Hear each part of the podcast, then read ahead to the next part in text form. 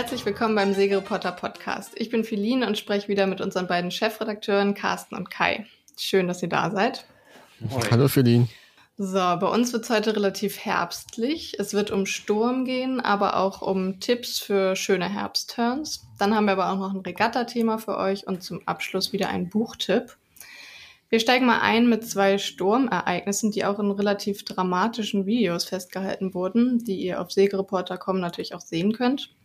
Ähm, die stammen einmal von der Nordwestküste Sardiniens und aus Kiel. Das habt ihr ja sicherlich auch mitbekommen. Ähm, Carsten, erzähl doch mal noch mal ein bisschen was von den beiden Ereignissen und den Videos davon. Ja, das eine ging irgendwie rum in den Netzwerken auch. Das lief ja irgendwie vor, vor Sardinien, so ein ganz heftiger Sturm, ähm, wo es dann eben genau dieses, äh, man sieht eigentlich im, im Hafen wieder so eine Yacht wirklich durch, bei fliegendem Wasser, äh, von dem fliegenden Wasser durch den Hafen geschoben wird, richtig. Und das sieht ja sehr, sehr unheimlich irgendwie aus. Und danach trudelten auch so Nachrichten ein von, dass tatsächlich parallel ne, so eine, das kann keine große Regatta gewesen sein, aber vielleicht war es dann so die, die Mittwochsregatta da vor Sardinien jedenfalls. Äh, erzählten dann die, die Segler und Skipper von ihren ähm, Großsegeln, die dann plötzlich auseinandergefetzt sind. Und ähm, naja, also man will da gar nicht drüber äh, oder sich das gar nicht vorstellen, ähm, wie es ausgesehen hätte, wenn man da selber irgendwie auf dem Wasser gewesen wäre. Mhm. Im Endeffekt ist, glaube ich, gar nicht so dramatisch viel passiert, viel, viele Schäden, aber Gott sei Dank keine, keine extremen ähm, Verletzungen oder soweit das äh, zu ähm, hören war. Aber ja, also das Erschreckende fand ich da so ein bisschen, weil die alle gesagt haben, ja, war eigentlich nur 20 Knoten angesagt und plötzlich waren es dann 63 Knoten. Hm. Das ist schon ein kleiner Unterschied. Und so ähnlich war es ja wohl in Kiel auch, äh, diese Windhose. Also das fand ich schon, schon irre, die, diese Bilder, die da über, ja. tatsächlich über die Kiellinie da gehämmert ist. Ne? Und ich habe noch am ähm, Abend eine Nachricht von unserem Mitsegler äh, Daniel bekommen, weil meine J70 da auch allerdings in Strande auf dem, auf dem Hafenvorfeld mit stehendem Mast steht. Und er sagte, er er wäre kurz da gewesen, hat geguckt, ob das Ding da noch steht. Ich sag, ich sag was ist denn los? Und äh, nee, da, das war tatsächlich ein, ein lokales Phänomen offenbar. Ja. Also wirklich Kiellinie, wo wir auch letztens noch, noch Champions League gesegelt sind und auf dem, auf dem Steg waren da. Ich habe erst gedacht, oh, sind irgendwelche Menschen ins Wasser gefallen an, an ihren Booten, aber es waren wohl Ruderer. Ich habe mhm. gedacht, da wäre wär noch irgendwie nachher eine, eine Opti-Geschichte gewesen, weil das ist ja auch da Camp 24, alles in der Nähe. Ne? Und dieses eine Video, ich meine, habt ihr das gesehen? Da ist ja der richtige, ja. richtige äh, Baum entwurzelt worden. Ja, ne? ja einfach so umgekippt. Also, ja. also fand ich schon, schon unheimlich. Aber es scheint ja relativ lokales Ding gesehen. Aber auch da sagen dann nachher die Meteorologen, ja, war ja wohl Unwetter, aber es wird, also so eine Windhose kann man offenbar nicht, nicht vorhersehen. Ist doch irgendwie ein bisschen äh, erschreckend, oder? Definitiv, ja. Hast du so ein Ding schon mal erlebt, Kai? Nee, zum Glück noch nicht. Also äh, wirklich nicht. Ich will es doch nicht erleben. Also ich wüsste auch gar nicht, was ich da machen soll in dem Moment. Ich glaube, du kannst auch gar nichts machen. Wenn so eine Windhose auf dich zukommt auf dem Wasser, dann nur die Segel irgendwie rein, wenn es geht, wenn du es nur schaffst und dann äh, warten. Aber ich will es nicht erleben müssen. Also wirklich oh, nicht. Oh, ich erinnere mich an, an so einen äh, Start, einen Etappenstart vom Volvo Ocean Race. Das muss schon einige Jahre her. Ähm, und zwar in Neuseeland. Und dann sind die wirklich raus, war relativ wenig Wind. Und es wurde natürlich auch alles gefilmt. Und da kam so eine so eine Windhose, die eierte da wirklich, ich meine, da sind ja nicht so viele Boote immer der Stadt, also so in so einem Zickzackkurs hin und her und ist dann über ein Schiff wirklich drüber ge gehämmert. Und du konntest das sehen. Und jetzt fragt man sich ja mal, wird dann das Schiff in die Wolken hochgezogen oder so? Das war wohl so dramatisch nicht. Aber wenn ich das jetzt aufs Kiel höre, äh, sind ja auch, die sind ja wirklich, sie sagen, herumgewirbelt worden, die Leute, und ins Wasser geflogen halt. Also diese Kräfte, die da auftreten, äh, das ist wohl irgendwie nicht, nicht spaßig. Aber ähm, naja, ich weiß nicht, müssen wir uns da jetzt dran gewöhnen an solche Sachen, auch hier in Kiel? Hoffentlich nicht. Nee. Aber wart ihr schon mal in irgendeiner anderen beängstigenden Sturmsituation beim Segeln? Also jetzt nicht unbedingt so eine Windhose oder so, aber mhm. ein Herbststurm oder so? Das zum Glück noch nicht. Also das Schlimmste, was ich mal hatte, war auf dem Atlantik. Das waren acht bis neun Windstärken. Das hat das Schiff aber ganz gut weggesteckt damals, mhm. äh, nach Halbergrassi und das war auch mit Wind von Achtern, also mit Raumwind und ähm, die, die relativ lange Dünung des Atlantiks, das ist also ein bisschen aufgehoben. Das war halt nicht so dramatisch in dem Sinne. Da werden halt so acht, neun Windstärken auf dem Eismeer viel schlimmer, weil die Welle so kurz ist da. Mhm. Ähm, aber ich habe es immer geschafft, dann die großen Stürme zu umgehen und immer rechtzeitig im Hafen zu sein oder alles gar nicht äh, auszulaufen, wenn eine Sturmwarnung ist oder was angekündigt ist. Und ähm, auf dem Atlantik, wenn du da halt im Winter rüber segelst, segelst du ja im Passat, dann hast du halt meistens ja. wirklich nur die sechs Windstärken, fünf bis sechs Windstärken und keine Stürme.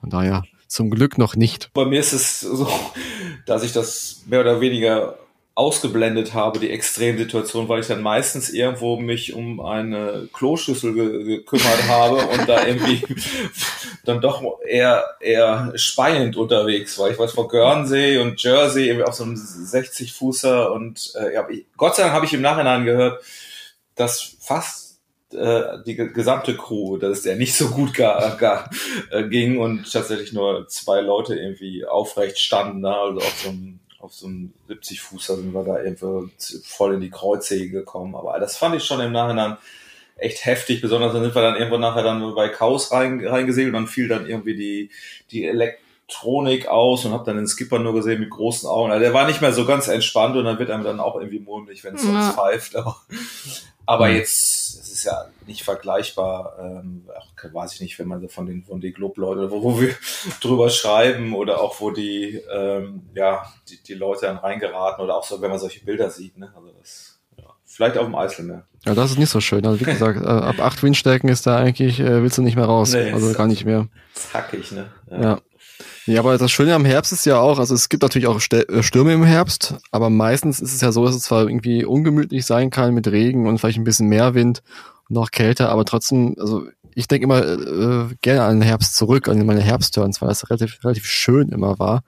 Es ist nicht mehr so voll in den Häfen, es ist alles leer auf dem Wasser und manchmal entdeckt man auch ganz andere Ecken von Holland. Also ich kann mich noch an einen Turn erinnern vor, oh, war schon zehn Jahre her oder mehr.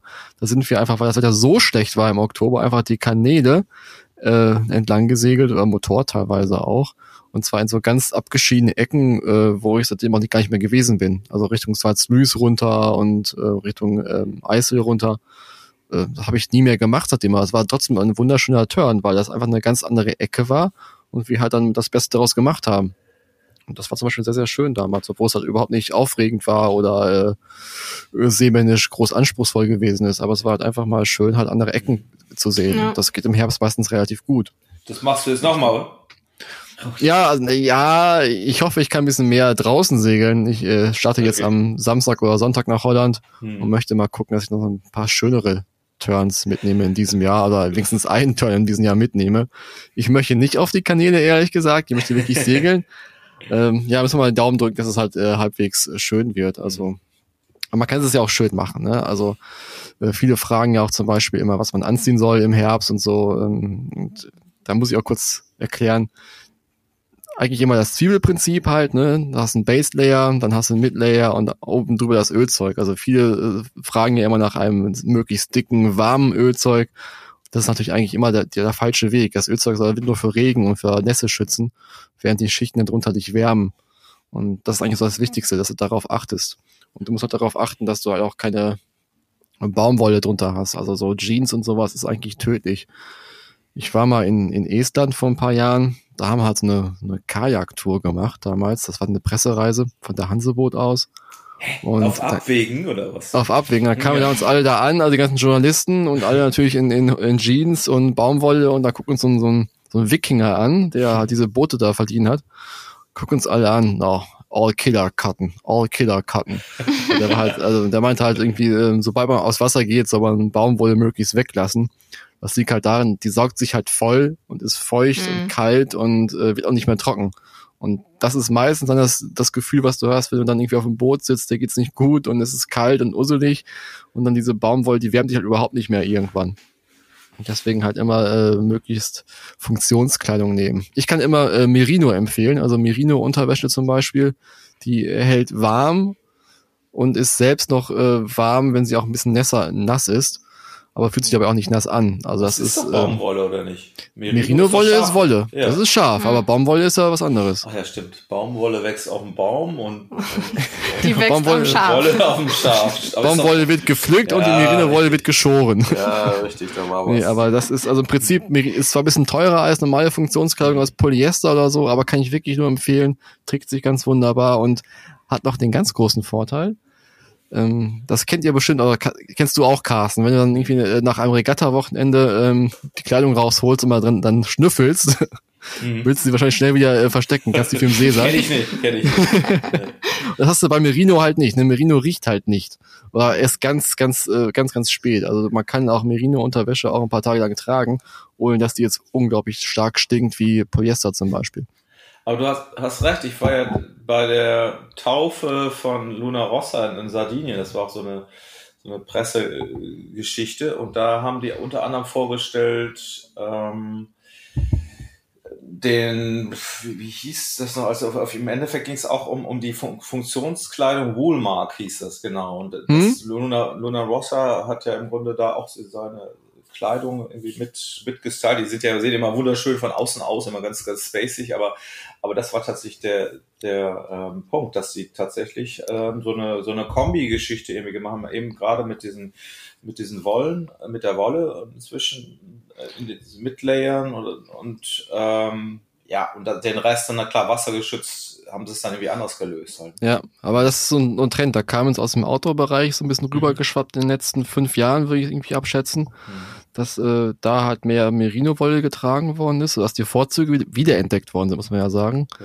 Das ist ja schon länger bekannt, aber ähm, das hat jetzt auch so langsam auch im Segelbereich Einhang gefunden. Also man entdeckt jetzt auch in, bei den Ausrüstern wie Niemeyer oder so auch mehr Merino-Base-Layer, hm. die man dort kaufen kann. Also das, äh, es ist im Kommen hm. und ich kann es nur unterstützen. Das ist wirklich eine ganz wunderbare Faser. Und ich trage sie mittlerweile auch viel, viel lieber als äh, Polyesterkleidung, also hm. Polyester-Base-Layer. Muss man einfach ja, mal so sagen. Ich sehe das gerade auch nochmal, ich habe es nochmal gerade irgendwie gecheckt, 54% aus Merino-Wolle und also eine dreilagige Jacke mhm. dann und der Rest ist dann tatsächlich mit, mit anderen Farben, wo du dann ähm, das Spritzwasser abhältst. Ne? Aber das scheint ja mhm. tatsächlich echt, echt gut zu funktionieren. Und ich habe es da irgendwie auch, auch getragen, das war ziemlich, naja, es hast halt Tragekomfort irgendwie auch. Ne? Und wenn das so der Trend ist, dann passt das ja tatsächlich, tatsächlich zusammen. Genau, also das ist für, für den Herbst perfekt. Also das, äh, man kann es sogar im Sommer tragen. Ich trage es halt auch, wenn ich im Sommer manchmal segeln bin und es nicht so schön ist, weil ähm, es gibt auch relativ dünne Merino-Stoffe. Mhm. Die kann man auch tragen. Das ist dann auch nicht so, so warm, dass man dann irgendwie schwitzt oder so. Von daher, also für den Herbst ideal.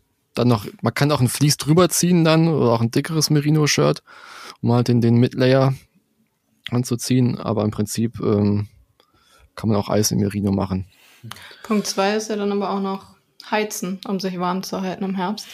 Was gibt es ja, da für Möglichkeiten? Ja, ich, ja. Ähm, ich muss dazu, ich, ich habe heute eine, äh, ich fahre nachher noch los nach Cuxhaven, um dort einen Katamaran zu segeln fürs Heft als Test. Hm. Und ich bleib da an Bord über Nacht auch bis morgen. Ob es übermorgen vielleicht auch mal schauen, wie das Wetter so ist. Aber jetzt kam gerade der Anruf, dass äh, ich mich warm anziehen soll, weil dieser Katamaran äh, noch keine Heizung hat. Und dass es durchaus ein bisschen kälter werden könnte auf diesem ganzen Ding. Ähm, und ich muss auch sagen, auf meinem Schiff war einer der größten Komfortgewinne in den letzten Jahren der Einbau einer Heizung. Also das war wirklich, mhm. äh, man, man glaubt es einfach nicht, äh, mhm. wie viel Komfort es auch bringt, wenn man es unter Deck äh, schön warm hat und nicht immer nur auf den fünften Festmacher angewiesen ist, also auf Strom angewiesen ist. Im Prinzip gibt es ja ähm, die häufigste Art der Heizung ist ja die Umluftheizung oder die Gebläseheizung. Und ähm, da gibt's ja zwei Möglichkeiten. Du hast halt den elektrischen Heizlüfter, diese Keramiklüfter, die kennen wir auch alle, glaube ich, mittlerweile, diese kleinen Wirbelwindig, die man anschließen kann an, an, an Strom, ja. 220 Volt. Ähm, die machen es auch schön warm, finde ich, und so. Und mittlerweile hast du auch nicht mehr das Problem, dass die Sicherungen rausfliegen am Steg. Die sind mittlerweile so groß, so groß abgesichert, dass äh, die halten. Das war früher oft ein Problem, ehrlich gesagt, hast du das Ding angemacht auf Stufe 2 machst und alles war weg. Das gibt's zum Glück nicht mehr. Ähm, aber das, die Sache ist ja auch, wenn du jetzt unterwegs bist und segelst oder irgendwie vor Anker liegst oder ähm, in Friesland zum Beispiel irgendwo an einer Insel anlegst, in so einem Marekritplatz, da hast du ja keinen Strom dann musst du es trotzdem, aber willst du ja mhm. trotzdem irgendwie warm haben. Und deswegen gibt es auch äh, Gebläseheizungen, die halt zum Beispiel mit Diesel funktionieren. Da wird halt äh, Diesel auf ein kleines Glühvlies aufgesprüht, dann ver verglüht. und drumherum wird halt äh, über die Brennkammer Luft geführt durch ein Gebläse. Die heizt sich auf und wird dadurch quasi im, im Schiff verteilt an den Auslässen. Und das bringt unglaublich viel Komfort. Also das ist, du bist unabhängiger vom, vom Strom einfach und kannst auch mal, auch wenn du segeln wirst, nochmal kurz anmachen und dich bisschen aufwärmen, wenn du im Niedergang sitzt oder so. Also es ist schon schön. Macht wirklich viel Sinn, sich so ein Ding einzubauen. Muss, muss Gerade in unseren Breiten. Muss ich meiner Frau sagen, genau wo du sagst, ersten, ersten Breiten. Es gibt schon Freunde, die extra keinen Sommerturn buchen oder äh, planen, wenn wenn wir in Urlaub fahren, weil ich auch eigentlich, was du gerade von Herbst hörst, das haben wir eigentlich meistens im Sommer. und ich erinnere mich noch an, ich glaube, letztes Jahr, wo wir diese Mini-Warship gesegelt sind und da hatten wir genau diesen, diesen war so ein Elektroheizer da immer mit, das war das Wichtigste Utensil irgendwie an Bord und ähm, ja, ohne den wäre es da irgendwie gar nicht gegangen. Ne? Also ich glaube, Herbst richtig, aber auch sonst bei unserem Sommer. in unseren Breiten äh, ja. kann das durchaus irgendwie, irgendwie Sinn machen. Ich habe sie auch manchmal auch im Sommer an, muss ich auch ganz ehrlich sagen. Also gerade so im Frühsommer und so, wenn es morgens so richtig kalt ist. Das, mhm. das Schöne ist, du kannst ja auch vorprogrammieren. Du kannst ja wirklich sagen, spring um 6 Uhr morgens an oder so. Und dann hast du schön warm, wenn du aufstehst. Das ist also aber ist aber schon ein bisschen, ist schon ein bisschen Luxus, ja, ja. Das ist ein bisschen weicheimäßig.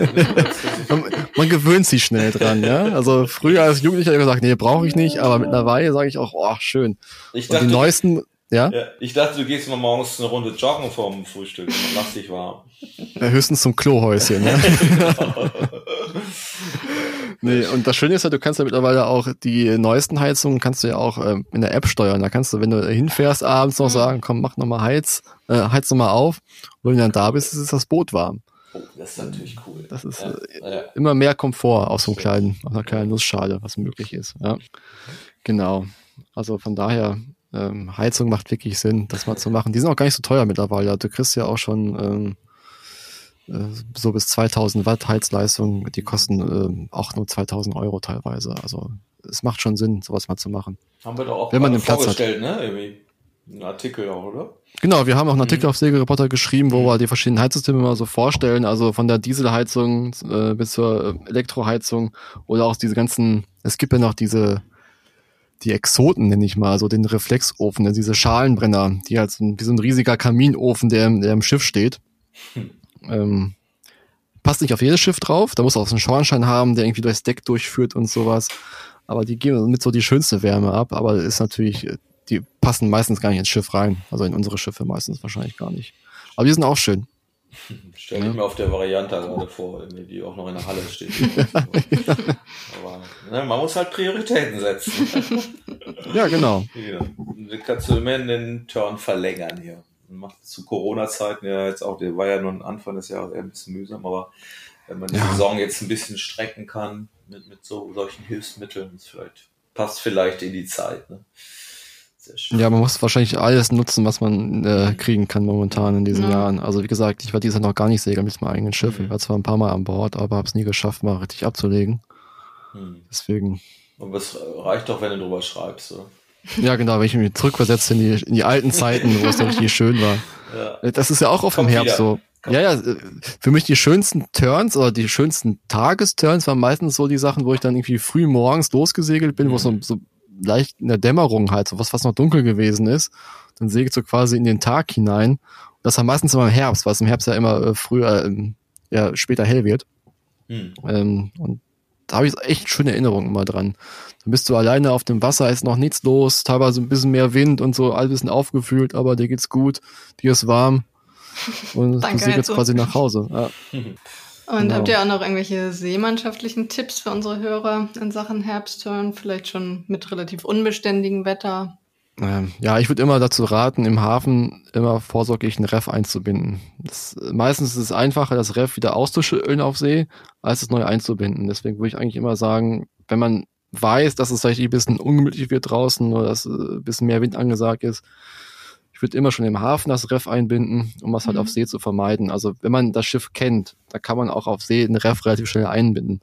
Aber gerade auf Charterturn sowas, wenn man das System nicht kennt und nicht genau weiß, wie es funktioniert, würde ich immer sagen, macht im Hafen ein Ref rein schon mal und segelt dann raus.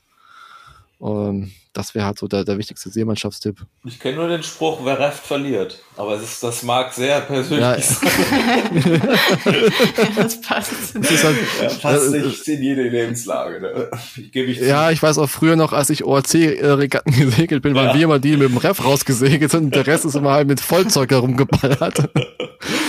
äh, wir haben auch meistens verloren dann, aber ja, aber es völlig war recht. komfortabler. Aber wenn, genau, wenn man dann draußen mit flatternden Segeln irgendwie und im stampfenden Segeln, dann, dann, dann denkt man auch mal für, vielleicht an diesen Tipp zurück. Eben. Das habe ich auch schon oft auch verpeilt, sagen wir mal so. Aber, Ja, wie gesagt, wenn man das Schiff ja kennt, sein Ja. eigenes Schiff, dann geht's meistens relativ schnell. Da hat man die, die Handgriffe ja auch parat Mhm. und weiß genau, wie man äh, das machen muss. Ich habe zum Beispiel, ich bin ja so ein bisschen oldschool unterwegs. Ich habe alle, ähm, alle Fallen noch am Mast. Das heißt, ich muss immer zum Mast gehen, um das Großfall zu lösen und so.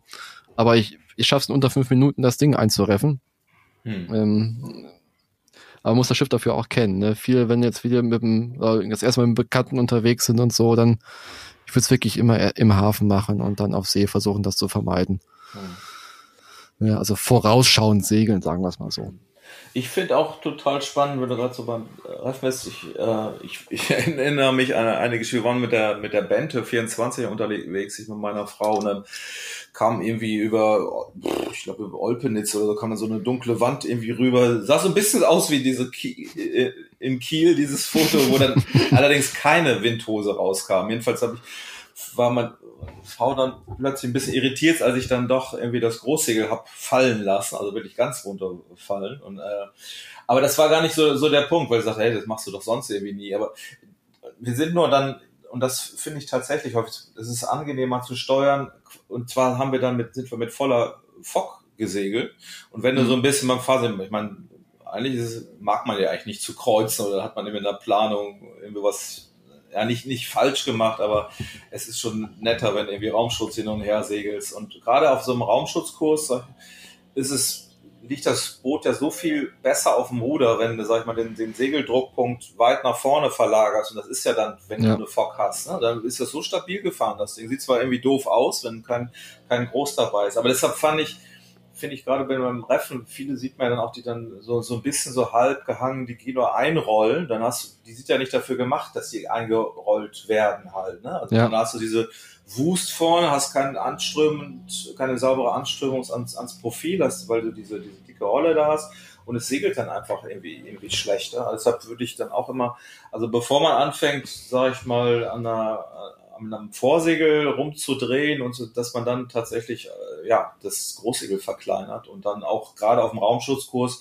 man, das schießt dann nicht mehr in Wind, es hat- ist, Mhm. ist nicht mehr luftgierig, sondern ähm, es wird tatsächlich auch bei Krängung fährt es dann weiter geradeaus. Also je nach Boot natürlich, aber äh, das finde ich immer so ganz spannend. Mhm. Ja, da muss ich aber auch sagen, dass es äh, das Problem ist der modernen Segelpläne eigentlich. dass Du hast ja mittlerweile nur eine selbst eine Fock auf den Schiffen Ja. drauf oder halt eine hundertprozentige. Fock. Stimmt. Meistens High Aspect und Mhm. äh, die stehen natürlich vorm Wind eigentlich was gar nicht mehr. Da hast du halt kaum Wind Mhm. drin und oben weht's aus im Profil, Hm. also im oberen Teil. Äh, Da waren es die alten Schiffe, die, die IOR-Schiffe einfach besser gesegelt mit den Mhm. großen Genuas. Die äh, kannst du wirklich dann, wie du sagst, Ja. ne, Großsegel runter und dann nur unter Vorsegel halt irgendwie Stimmt. äh, Raumschutz.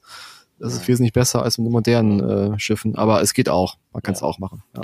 Habt ihr noch irgendwelche schlauen Tipps? Ähm, ich würde mir im Herbst, auch immer Ausweichpläne machen. Also so wie ich jetzt ist eigentlich falsch zu sagen, ich will unbedingt aufs Eiselmeer und segeln gehen. eigentlich sollte man auch gucken, dass man, falls es jetzt vom Wetter her einfach gar nicht passt, dass man dann doch äh, auf die Kanäle ausweicht zum Beispiel oder halt in eine andere Richtung fährt, um halt, wie Carsten zu sagt, zu vermeiden, äh, gegen anzumüssen irgendwo. Also eigentlich ist es immer schöner, halt dann irgendwie mit halbem Wind, äh, mit Raumschutz halt dann irgendwie eine Schleife zu fahren, Hm. als dann halt irgendwo äh, gegen anknüppeln zu müssen, weil man nach Hause muss oder sonst was. Ja. Gilt auch im Sommer eigentlich, aber im Herbst noch um, umso mehr, weil im Herbst ist es ja auch einfach dann, sobald du am Wind bist, ist es dann nochmal viel, viel kälter äh, und viel, Ja. viel ungemütlicher als sonst. Deswegen, ne? Mhm. ja, ja, eben. Das ist dann echt viel. Ja. Deswegen. Aber, Immer gucken. Vorausschauend segeln. Habe ich schon mal gesagt vorhin. Das ist eigentlich so der beste Tipp, den man geben kann im Herbst. ja. Mhm. Und natürlich nicht, nicht so lange Schläge einplanen. Ne? Es wird früh Mhm. dunkel. Äh, ich werde mal selber über, überrascht, wie früh es so dunkel wird mittlerweile. Ja. Und ich habe es auch schon ein paar Mal gehabt, dass ich dann quasi irgendwie, ähm, du musst in Holland viel schleusen. oder durch viele Brücken fahren manchmal. Dann äh, liegst du vor der Schleuse, weißt, dass du durchkommst und auf einmal äh, bist du in der Schleuse drin, fährst raus und ist alles dunkel. Und dann musst ja, du halt dich irgendwie in den Hafen vortasten und sowas. Das macht einfach keinen Spaß, gerade wenn du alleine bist und so. Deswegen halt immer noch genug Zeit einplanen, damit man auch im Hellen noch irgendwo ankommen kann und noch entspannt den Abend genießen kann. Ja, das muss ich dann vielleicht auch bedenken. Ich habe ja noch meinen kleinen Hausboot-Turn vor mir. Stimmt. Stimmt. Ende Oktober.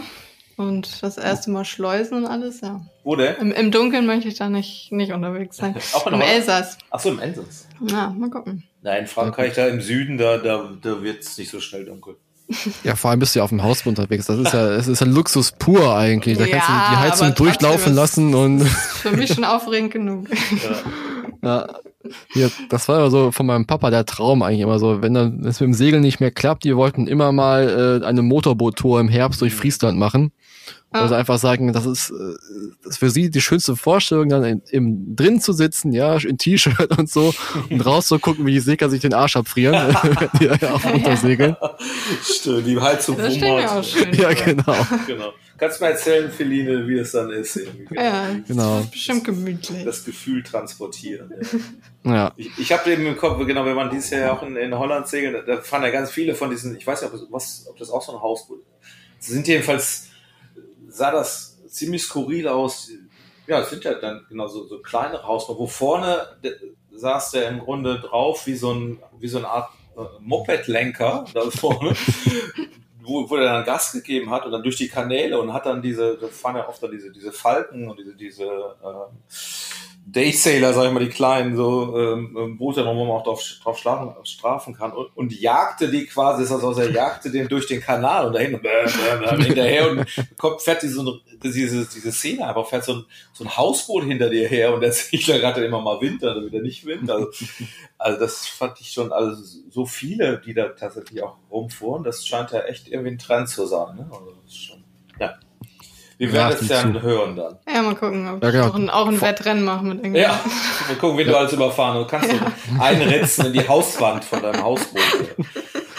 Ja, vorher musst du uns erzählen, wie es war mit dem Elektromotor. Ja, so. ja, ganz spannend. Ein Elektrohausboot, mal gucken. Oh ja. So, dann genug vom Herbst. Wir haben noch ein anderes interessantes Segelreporter-Thema. Das habt ihr mitgebracht. Willst du, Carsten?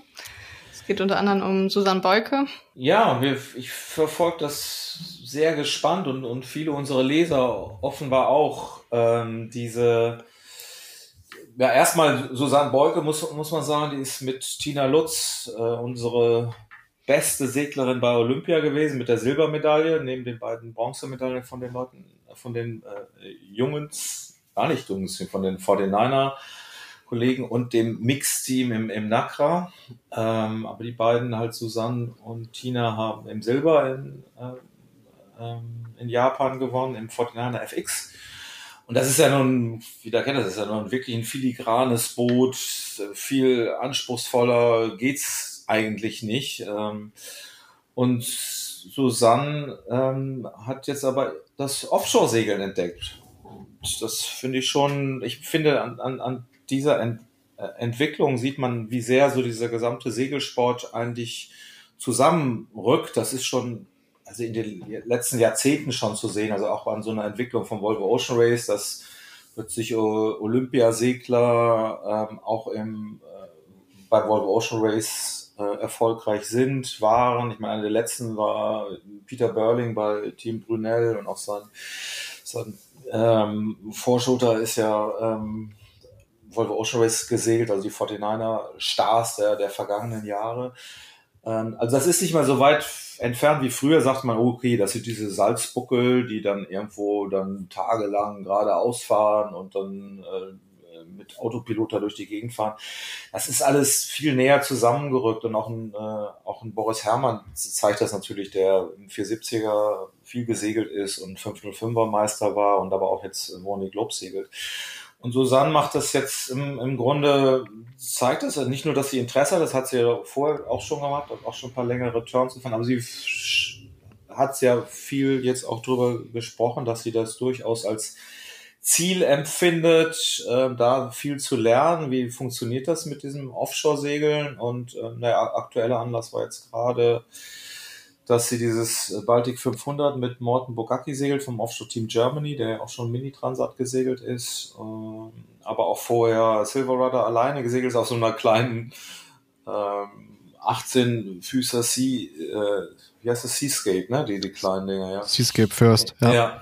Und ähm, naja, das war allerdings, das muss ja echt eine Quälerei gesehen, weil bei auf dieser Seascape, du, du hast ja keinen Autopilot, den musst du da die Nacht durchsteuern. Das stelle ich mir auch schrecklich vor. Das, das, das habe ich gar nicht verstanden. Dürfen die keinen Autopilot nehmen oder ist er einfach nicht vorgesehen in dieser ja, Klasse? Ja, das, das frage ich mich auch ähm, weil die sind, haben ja auch so eine, also Seascape nutzt, nutzt dieses, oder Seascape First, muss man sagen, äh, nutzt das ja tatsächlich auch so als, als Klassenevent, auch die 27-Fußer da, die, mhm. die promoten ja ziemlich doll, aber die, ich glaube, die haben auch einen Autopilot, aber die, die kleinen, ich, die, ich bin die ja schon bei der Meisterschaft der Meister gesegelt, ich wüsste jetzt gar nicht, wie, das ist ja ein Doppelruder hinten dran.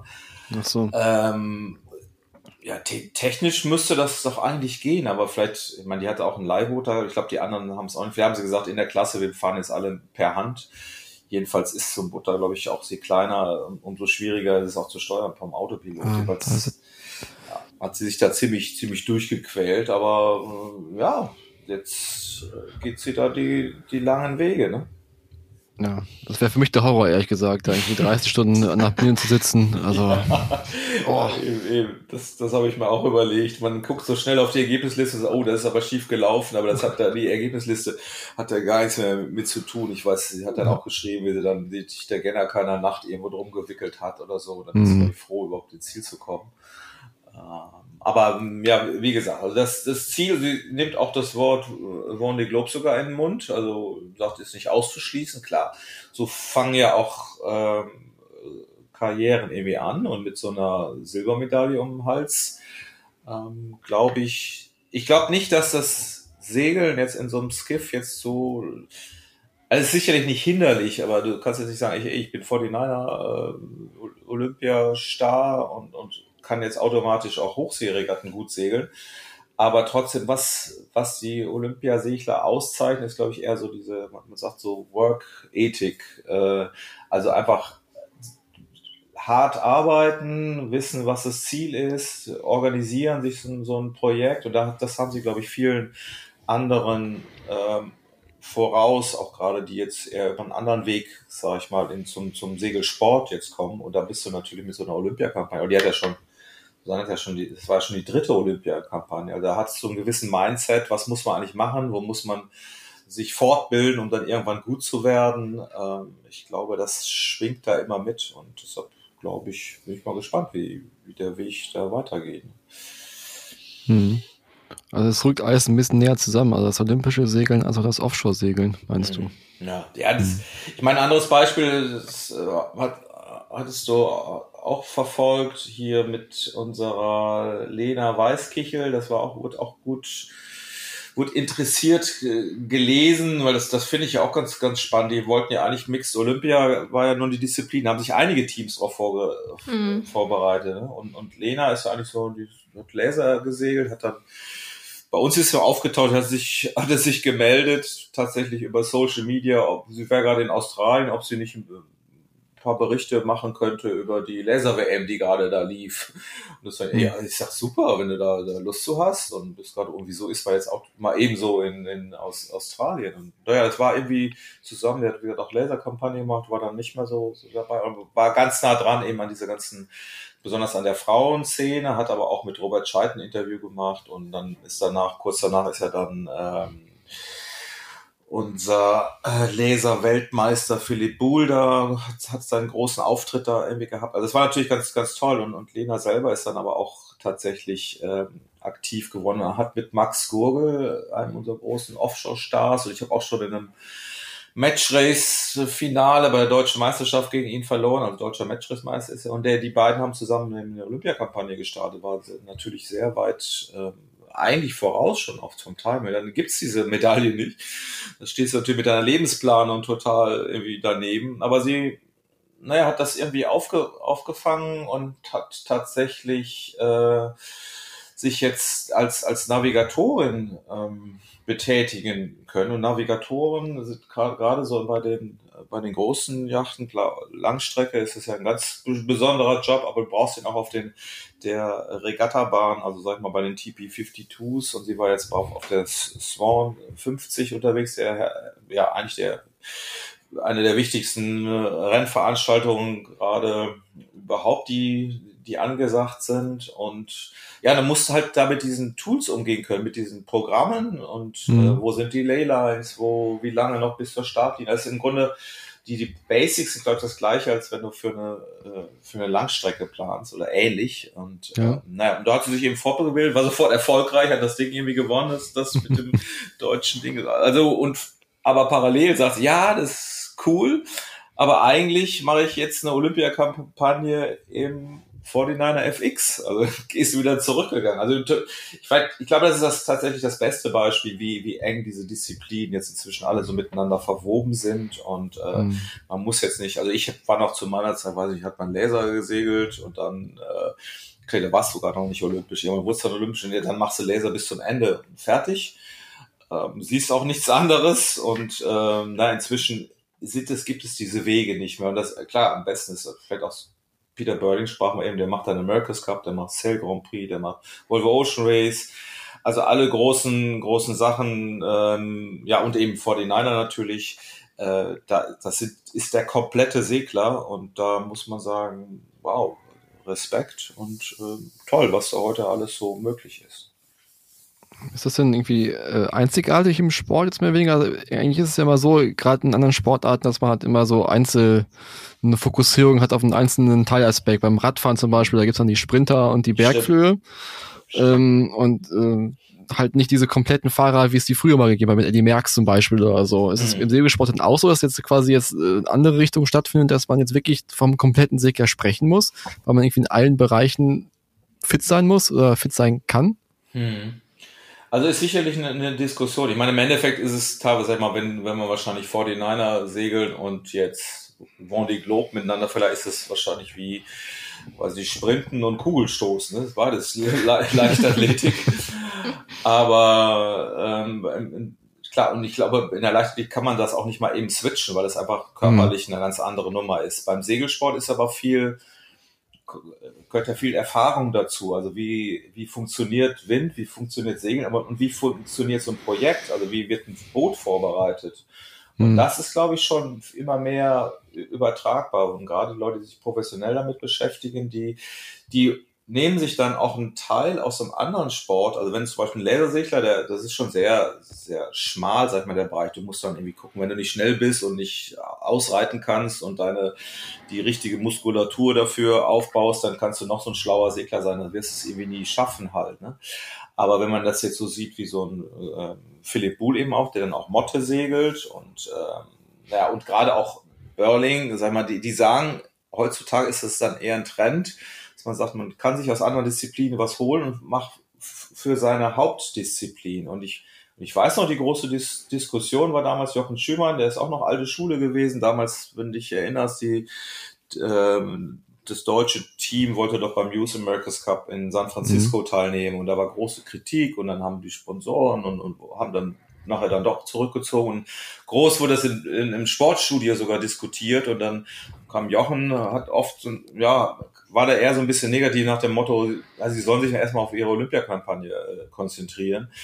Und dagegen, das fanden die ziemlich doof. Äh, und ich glaube inzwischen, hat es dann nachher auch gar nicht mehr so, so hart gemeint. Und die haben ja danach auch ihre, äh, ihre, ihre Medaillen gewonnen, gerade äh, Erik und Tommy im, im 49er. Also da ist, ist glaube ich, so ein Wandel. Diese, früher hat man gesagt, bleib bei deiner Disziplin, zieh das bis zum Ende und äh, alles durch. Und heute sagt man eher, äh, ja, ich, ich versuche ein bisschen Impulse, neue Impulse aus anderen Segeldisziplinen mitzunehmen. Und ja, klar, ich glaube, man muss aufpassen, sich da nicht zu verzetteln. Insofern wird jetzt auch spannend sein, gerade bei, wenn wir bei Susanne bleiben, ob die noch eine Kamp äh, Olympiakampagne im 49er machen ähm, oder sie erstmal ein bisschen Pause macht und so. Also das mhm. ist schon alles sehr spannend zu beobachten. Aber diesen geraden Weg, den man früher so sagte, den, den gibt es so nicht mehr. Ja, spannend. Zum Abschluss machen wir noch den Buchtipp. Kai stellt uns nämlich ein ganz neues Buch vor. Leg mal ja. los. Ja, es ist gar nicht so neu, es ist Anfang des Jahres oder Mitte des Jahres erschienen. Es sollte schon im letzten Jahr erscheinen, sondern wegen Corona nochmal verschoben mhm. worden. Okay. Und ich probiere es jetzt einfach mal am Mikrofon dieses Buch auszupacken. Also, ich hörte das ja. Oh, ich Geschenkpapier oder was? Ich mache ein bisschen lauter hier. ich weiß nicht, ob ihr es gehört habt, aber jedenfalls ist dieses Buch in einem großen Pappschuber mit drin. Und man muss halt vielleicht erstmal sagen, es ist unglaublich schön geworden, dieses Buch. Es ist halt, es zeigt nochmal, was Print einfach kann, was Print einfach unterscheiden kann. Also von der Haptik her ist es halt ein Traum. Es ist halt so ein, dieser Pappschuber hat so ein bisschen raue Struktur. Ähm, die Prägung ist auch in Metallic-Lettern da drauf. Also es sieht sehr, sehr edel aus. Es ist von Wilfried Erdmann. Ich bin auf See, mein Bild vom Segeln. Hm. Es ist dann quasi so eine, eine Biografie ist es nicht, aber es ist also so ein Rückblick von Wilfried Erdmann auf sein Segelleben, also von seinen ersten Reisen, dann mit dem Holzboot, wo ihm keiner glauben wollte, als er zurückgekommen ist, dass er wirklich um die Welt gesegelt ist, bis hin zu den Turns mit, der, mit Frau und Kind in der Südsee und natürlich auch die äh, Turns mit Katanui. Einmal mit dem Wind um die Erde, einmal gegen den Wind um die Erde. Und ähm, wie gesagt, es ist ein unglaublich haptisch schönes Buch geworden. Es ist relativ dick, hat viele Fotos, natürlich alle im Farbdruck mittlerweile. Ähm, gleich am Anfang haben wir eine große Weltkarte, wo quasi auch all seine Touren eingezeichnet sind, die er gesegelt ist, die er aber auch ähm, gefahren ist. Denn äh, was man gar nicht so weiß, dass Wilfried auch äh, als junger Mann mit dem Fahrrad nach Indien gefahren ist. Hm. ist alles hier mit drin. Und er berichtet, wie es Wilfried Erb immer so macht, sehr, sehr persönlich und sehr, sehr nah am Geschehen. Nur mit so einem leicht leinenden Unterton, wie man es so kennt. Aber es macht auch Spaß zu segeln. Also man, ich habe ja damals das Buch Allein gegen den Wind verschlungen. Das war so mein erster richtiger Kontaktpunkt mit Wilfried Erdmann. Das war 20 Jahre her schon. Aber äh, man verliert sich einfach in seinen Texten. Das ist, es ist halt wirklich so. Und das ist auch in diesem Buch wieder so, das ist relativ groß gedruckt, die Schrift. Also auch kurzweilig zu lesen. Und man kann halt noch mal wirklich so äh, nachlesen, wie es früher gewesen ist. Auch in der Südsee alles unberührt und sehr, sehr schön. Dazu viele Fotos von seinen Reisen. Er hat hier und da auch so ein bisschen was Seemannschaftliches mit reingebracht. Aber da gibt es ein eigenes Buch zu, zu seiner Seemannschaft. Aber er hat zum Beispiel auch so, was ich ganz äh, witzig fand, ob das, die Idee von ihm kam, weiß ich gar nicht, so, so, so, so Bucketlisten hm. Oder eine auf jeden Fall drin, äh, was ich mag, was ich nicht mag. Und was, weiß ich, was, was mag er denn? Mag er ja, ich, ich, ich suche das wieder raus, wo es ist. Ähm, also er mag das Meer im Gegenlicht zum Beispiel. Ähm, lange blonde Haare. okay. Äh, Rotwein. Äh, Rennradfahren. Vor Anker Bier genießen. Äh, was ein, achso, und mein Liebling ist was Wilfried mag, ist Porridge. Das steht auch extra noch mal drin. Also ich habe einen Bekannten, der hat mal seine Reisen so beschrieben, ähm, Wind von vorn, sechs bevor, esse Porridge. ähm, aber ich finde es süß, dass das nochmal aufgeführt hat hier. Mhm. Was Wilfried nicht mag, ist zum Beispiel Segler mit Bootshaken beim Anlegen. äh, Segelexperten, also uns mag er wohl nicht. ähm, äh, Schreiber, die Ausrufezeichen benutzen, mag er auch nicht. Und äh, Schiffe unter Bücherbord mag er auch nicht. Das ist schön. Also sind, sind noch mehr dabei, wenn man es nachlesen möchte, man kann das Buch bestellen. Kostet auch ein bisschen was, 45 Euro. Hm. Ist viel Geld, aber wie gesagt, es ist unglaublich schön aufgemacht, dieses Buch. Ich glaube, das ist so mein schönstes Segelbuch, was ich jetzt in mein, in mein Regal stellen kann. Hm. Man muss sagen, dass es ja früher ein bisschen hemsärmlich alles war, die ganzen Segelbücher alle im, im Paperback. Ähm, ein paar Fotos mit drin und das war's. Aber ich muss sagen, dass dieses Buch wirklich raussticht und wirklich mhm. schön aufbereitet ist. Man muss es einfach so sagen. Und man liest es auch einfach so weg. Mhm. Es ist wirklich ein, ein Lesebuch. Auch auf den Herbst jetzt, ne? Ja, stimmt. Kannst du ja wunderbar. Mit der Wurmeln-Heizung. Mit der Wurmeln-Heizung, genau. Oder am Hausboot auch. Soll das Oder im Hausboot auch, ja. ja. Stimmt. Ist natürlich nur ein bisschen schwer, ist natürlich alles Gewicht. Das ist äh, nichts für die nächste Meisterschaftsregatta, Carsten. Also wenn du jetzt Bundesliga segelst, nimm es bitte nicht mit. Nee, nee, nee stimmt. Ja, ich finde tatsächlich, und Erdmann finde ich auch, auch faszinierend. Ich habe eine Zeit lang, und Freunde von uns haben auch in Goldhoft gewohnt und damit wir, als Kinder noch, noch klein waren, da hat, Wilfried hat er da, wohnt er da auch und hat seinen, seine Catena Nui ja immer im Garten stehen gehabt, ne? Und ja, da sind wir ja. mal so, hä, wieso ist da jetzt ein Boot und so? Und dann war das wohl gerade na, er hat es jetzt ein paar Jahre da stehen gehabt. Ich weiß bei Wilfried, der ist also so durch, ich glaube, durch die zurückhaltende Art, irgendwas passt da zusammen. Dem, dem glaubt man, dass er aufs Wasser guckt und sagt, ey, ich will da jetzt einfach wieder raus. Ja, ja und das äh, klingt halt immer auch durch bei diesem Buch. Ne? Es ist halt immer dieser, auch diese, diese Sehnsucht nach, nach der See, die immer da drin ist, da drin steckt irgendwie. Und das ist, ja, es ist halt einfach wie Fried Erdmann. Also man liest es wirklich gerne. Ja, werde ich mir auch mal zu Gemüte führen. Dann war es das mit unserer Herbstfolge, mit unserer ersten Herbstfolge. Der Herbst geht ja noch ein bisschen. Viele Erfolg auf deinen Segelreisen. Hoffentlich ohne Stürme, Kai. Wir werden es sehen. Also es ist ohne ein Katamaran Heizung. ohne Heizung. Es ist ein Katamaran, der, der kannst du dann den Rotwein auf dem Tisch stehen lassen. Ähm, ja, aber ich kenne dann auch, ne? Du weißt kein dran. Das wäre mal eine Herausforderung, den mal umzuwerfen. Das, das, ja. das Video ja, das würde ich bringen. Sehen, ja. Ich nehme die Kamera mit und mal gucken, was ich machen kann. aber ich kann nichts versprechen. Ja, herrlich.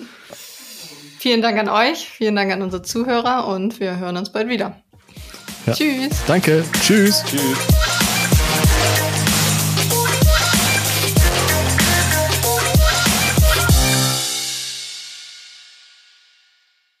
Das war der Segelreporter Podcast, produziert von der Ebner Media Group Booting Unit. In der Redaktion Philin Lehmann, Carsten Kemmling und Kai Köckeritz, Schnitt Björn Jonas.